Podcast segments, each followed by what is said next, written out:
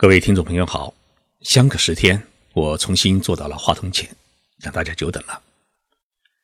自从中国女留学生江歌遇害案在东京开庭以后，我放下了手头的工作，一直陪伴着江歌妈妈，每天在东京的地方法院里上班，天天听证词，听谎言，记录血淋淋的描述和狡辩，还得提防阴风案件，却又不得不。冷静的去面对惨烈的现实，还要与各方沟通，安抚江歌妈妈撕裂的心灵。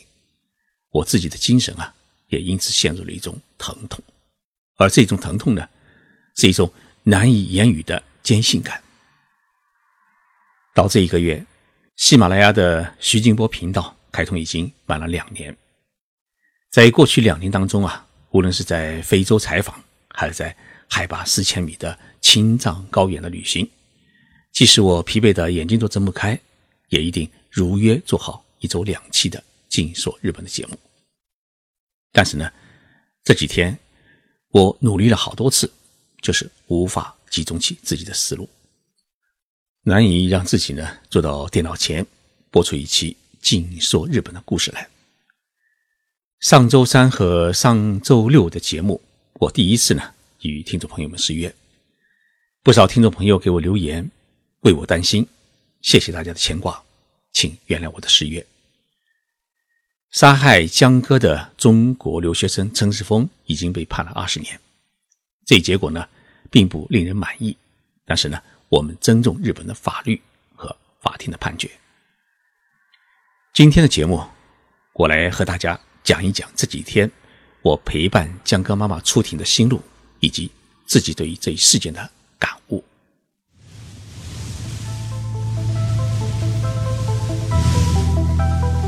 任你波涛汹涌，我自静静到来。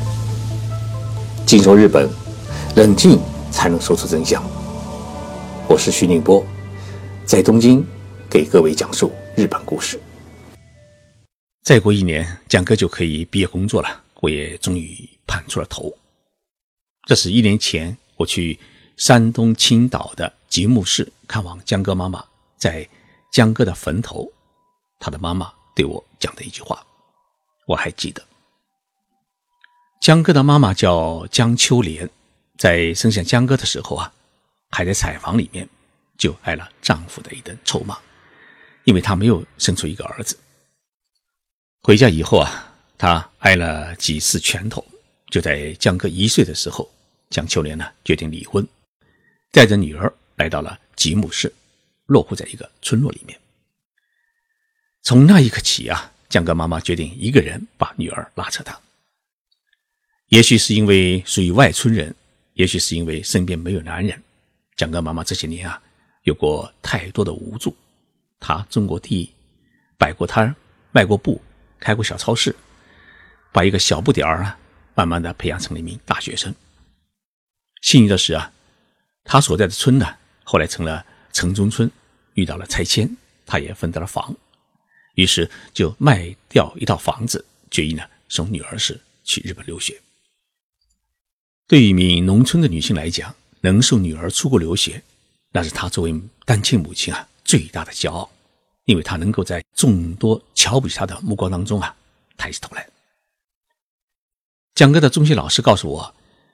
江哥从小是一个很懂事、很乖巧，读书也是很勤奋的孩子。也是因为从小跟着妈妈吃苦，很会照顾人，也很仗义。日语学校的校长说啊，有一位女同学因为缺钱交不出升学的材料费，江哥呢悄悄的把她交了。其实啊，两人当时还没有见过面。江哥只在日本语学校呢学了半年多，他就考上了日本法政大学的硕士研究生，攻读政策创造专业。我看过他许多的照片，高高的个儿，修长的身材，遗传着母亲美丽的基因。但是他的生命在二零一六年的十一月三号的凌晨戛然终止，一名中国男子把他杀害在家门口，脖子上刺了十二刀。他才二十四岁。对于妈妈江秋莲来说，天塌下来了。这名杀人的男子名叫陈世峰，比江哥大一岁，就读于日本大东文化大学，是江哥的室友刘星闹分手的男朋友。而刘星呢，也是青岛人，与江哥啊是一个语言学校的同学，所以两人很要好。案发前两个月啊，与陈世峰同居的刘星呢，遭到了陈世峰的暴力，他逃了出来。江哥收留了他，并呢，请他跟自己同住。东京地方法院啊，近日开庭审理陈世峰杀害江歌一案。法庭认为，陈世峰在十一月三号深夜潜伏于江歌的公寓楼的楼梯，目的呢是为了杀害刘星。但是，因为刘星先进家门，而江歌后进，于是江歌就成了牺牲者。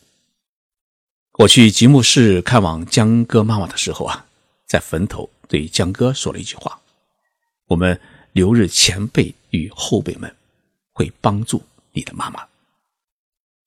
这几天开庭，我一直陪伴着江哥妈妈去法院。我对江哥妈妈说啊，在法庭上一定要忍住。但是开庭第一天，江哥妈妈见到了杀害女儿的凶手，她哭了，因为她看到陈世峰一直在微笑。对于我们许多网友来说啊，江哥只是这个事件中。一个女孩的符号，但是呢，对于江哥妈妈来说，是自己身上掉下的一块肉。所以，法庭上任何关于江哥被害的细节的陈述、作证、辩论，我们在听故事，不是江哥妈妈是在被一针一刀的刺。每一次开庭之前，他不吃饭，怕当庭呕吐，但是他呢吃救心丸，怕自己扛不住。每一次回到法院的休息室，他都是被扶着回来，满脸的泪痕。这一位母亲蒙受打击啊，还不止这一些，还有来自于中国国内网络水军诸多恶毒的人身的攻击，甚至有人把他漫画成了慰安妇。这一切他都得忍着，因为他是江哥妈妈。这些天的煎熬啊！令他上楼梯都需要紧紧的抓住扶手，一步一步的往上落。法庭上感情最爆发的一次是庭审的最后一天，检察官提出了对陈世峰二十年的求刑。江哥妈妈听到这二十年，冲着陈世峰喊出了一句：“还我女儿！”因为他太失望、太绝望了。失望和绝望的不仅仅是。这位母亲，还有四百五十一万签名要求判陈世峰死刑的志愿者们。江哥妈妈是被轮椅推着离开法庭的，一路上啊，她一直在无力的摇头摇头，眼泪是哗哗的流。医务人员匆匆赶来，量她的血压、心跳还算正常。休息片刻以后啊，他不听劝说，依然拖着虚弱的双腿。走向法庭，望着他的背影啊，我心中想出了两个字：母亲。十二月二十号是宣判的一天，事先已经有一些法学学者做出预估，认为法院呢一般只会满足检察官八成的求刑要求，也就是说啊，陈世峰最多可能被判十五年左右。江哥妈妈那天啊没有吃早饭，也吃不下中饭。似乎这一判决啊，不是针对陈世峰，而是针对他的一次命运的宣判。最终啊，东京地方法院全面否定了陈世峰的供词和他的辩护律师的辩护，不折不扣的按照检察官的求刑要求，判处陈世峰有期徒刑二十年。陈世峰当场就瘫倒了。判决以后啊，我在日本记者俱乐部。为江歌妈妈主持了记者会。江歌妈妈在记者会上说：“啊，我不接受这一判决，但是我尊重日本的法律。”对于江歌妈妈来说，谈判虽然已经结束，但是呢，因为法庭都没有采信陈世峰和刘星的供词和证言，所以直到陈世峰被押进监狱，江刚妈妈依然无从知道女儿遇害的整个的过程和真相。他只能依靠日本警方和检方的案件还原来知道一个司法的结果。这是他内心最撕裂的一种痛。江歌、刘星、陈世峰这三位满怀梦想的年轻人，带着家人所有的期望来到日本留学，最终以如此惨烈的结果来句好自己的梦想，真的很令人心疼。江哥是最冤屈的魂，而。所有人的喊冤，都冤不过江哥妈妈。江哥事件呢，已经成为中国社会问题的一个焦点。一位二十五岁的年轻人，仅仅因为与女友闹分手，为何会如此残忍的杀害女友的闺蜜？而在法庭上，事件的当事人该有的良知和担当，都用谎言和狡辩抵赖，来一次次的涂抹。甚至从零开始撒谎，把自己的责任啊推卸得一干二净。这一份自私自利，让法官、陪审员和检察官都感觉到是忍无可忍。法庭上的旁听席只有三十多个，排队的人呢每次都有三百多人。这其中有一位江哥曾经默默的帮助过的女生，她特地从大阪赶来。没能抽到签，他在法庭外面是默默的流泪。还有一位和江哥一起在居酒屋里面打工的日本男孩桥本，他天天来排队，为的是和江哥妈妈一起为江哥讨一个公道。一位研究中国网络问题的日本学者跟我说了这么一句话，他说：“，一个江歌案就让你们中国人社会分裂成了同情派、攻击派、看热闹派。”还有一个新名词叫“人血馒头派”。人家说你们中国人啊，一个人是一条龙，三个人变成虫，这句话不无道理。听了这位学者的话，我心里是特别的难受。记者会结束以后啊，我还匆匆赶去一个东京的华人社团的学习会，讲演“十九大与中国梦”。也许因为角色瞬间转移太困难，我在讲演开始时啊，说了这么一句话。东京的华侨华人社团有近百个，为什么在江歌遇害案的处理与援助中，很少看到我们华侨华人社团的影子？华侨华人社团啊，不应该成为一个社交的社团，应该成为大家的互帮互助的组织。我们的教育啊，到底在哪里出了问题？这是我离开东京地方法院时啊，一直在苦苦思考的问题。一个人可以追求自由，但是必须对生命、对人性、对法律要有一种敬畏。人死不能复生，拿这句话来劝慰江歌妈妈，显然是太苍白无力。如何帮助这位苦命的母亲，还有年满体弱的江歌的姥姥，相依为命地顽强地活下去，逐渐地减轻心中的苦痛，是我们需要。